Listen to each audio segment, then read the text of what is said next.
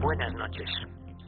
Escuché en el programa el otro día un interesante comentario sobre Primo Carnera, el boxeador italiano, probable modelo de la novela y de la película Más dura será la caída. Pero puedo añadir yo otra película que yo he visto.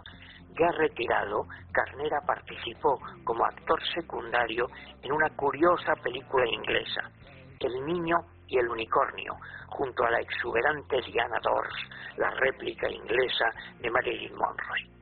El español Paulinus Cudun, el leñador de Regil, alcanzó la cumbre el 22 de octubre de 1933 al disputar a Carnera el título mundial en la plaza de Siena de Roma.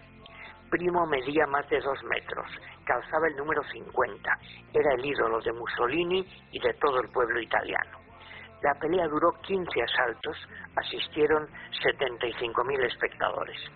Antes del comienzo se derrumbaron unas gradas y algunos sufrieron magulladuras. Hubo que esperar a que llegara el duche. Leo en el ABC. Carnera daba la sensación de ser más grande que nunca. A su lado, Uskudun parecía un juguete. Para poder llegar a la cara de su enemigo, tenía que saltar.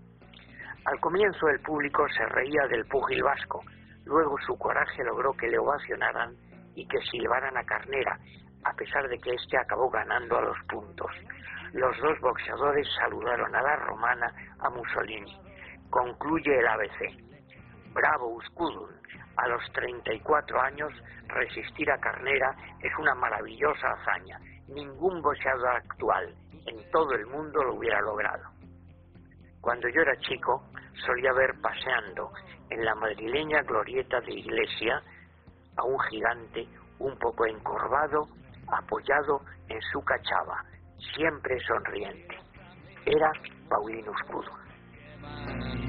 Por dentro